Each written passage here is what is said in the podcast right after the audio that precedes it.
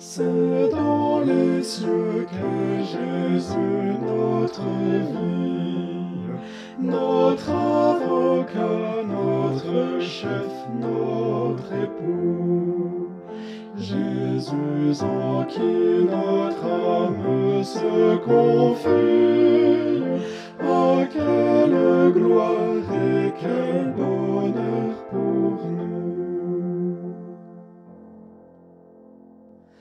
Il est allé nous préparer place, et du céleste et bienheureux séjour, il nous fait part de son esprit de grâce et des effets de son plus tendre amour.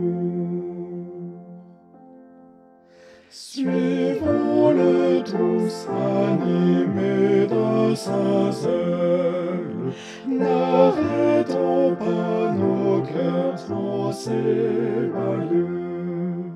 Ce Dieu sauveur lui-même nous appelle, et nos vrais biens sont cachés dans les cieux.